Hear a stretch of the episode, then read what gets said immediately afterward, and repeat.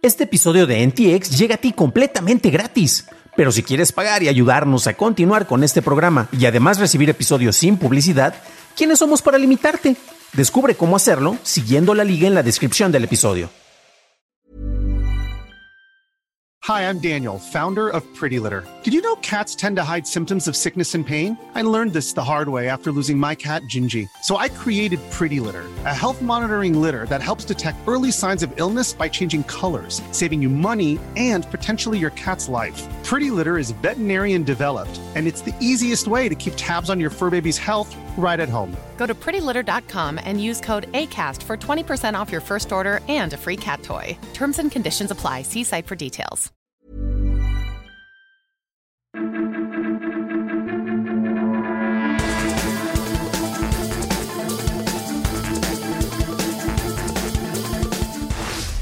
Este es un reportaje especial para Noticias de Tecnología Express.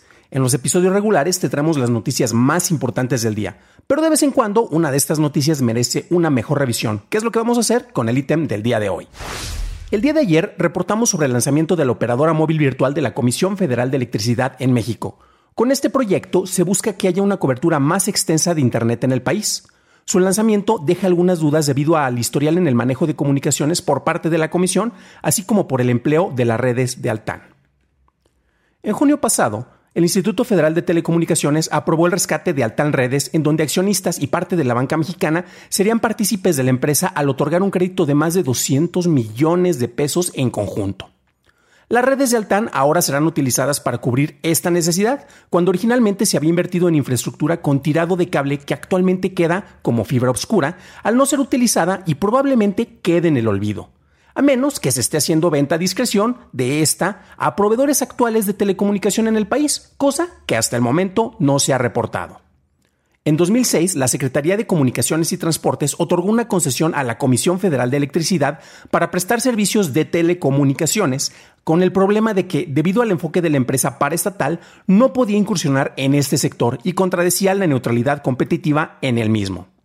Para 2010, un consorcio conformado por Megacable, Televisa y Telefónica ganó una licitación para usar un par de hilos de la fibra de la Comisión Federal de Electricidad. Para 2013, la red que después operaría Altan, la cual operaba una banda de 700 MHz, usaría otro par de hilos de la fibra de la Comisión.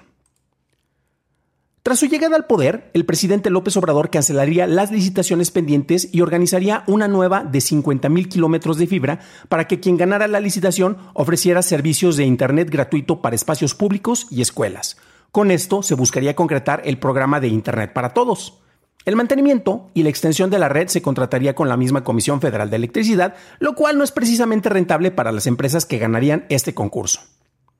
En 2019, la empresa italiana de telecomunicaciones Prismian Group ganó una licitación para suministrar más de 15.000 kilómetros de cables de fibra óptica para el proyecto de conectividad Red Eléctrica Inteligente. El costo del proyecto era de 797 millones de pesos y con estos cables se incrementaría la conectividad en zonas remotas del país.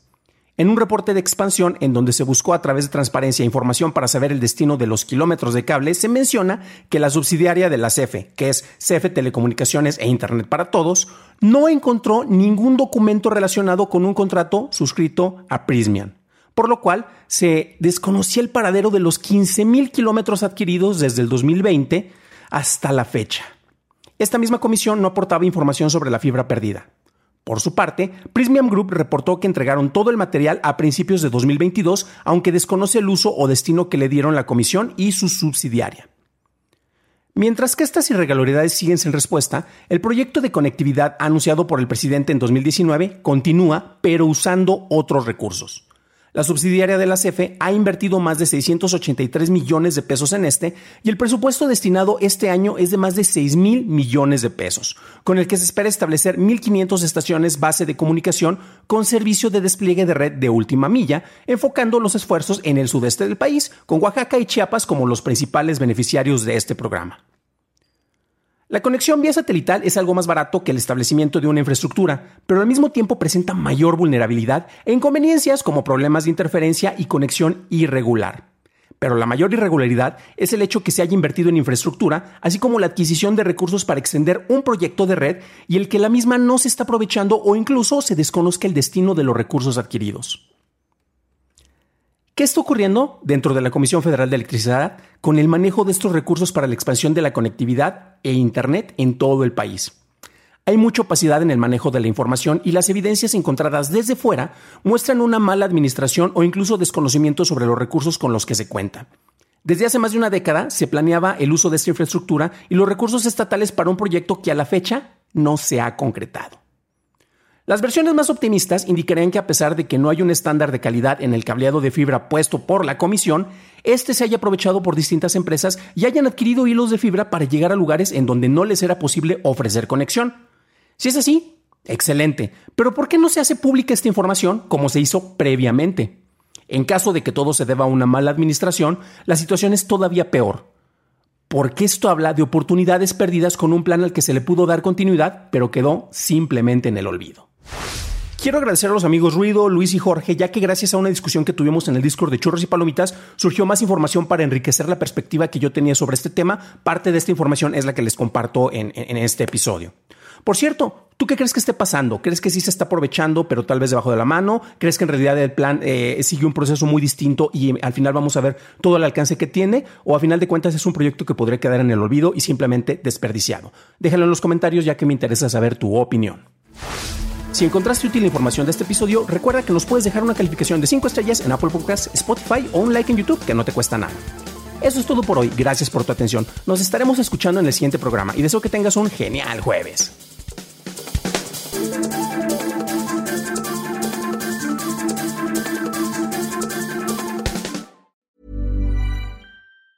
Ever catch yourself eating the same flavorless dinner three days in a row? Dreaming of something better? Well, HelloFresh is your guilt-free dream come true, baby. It's me, Kiki Palmer.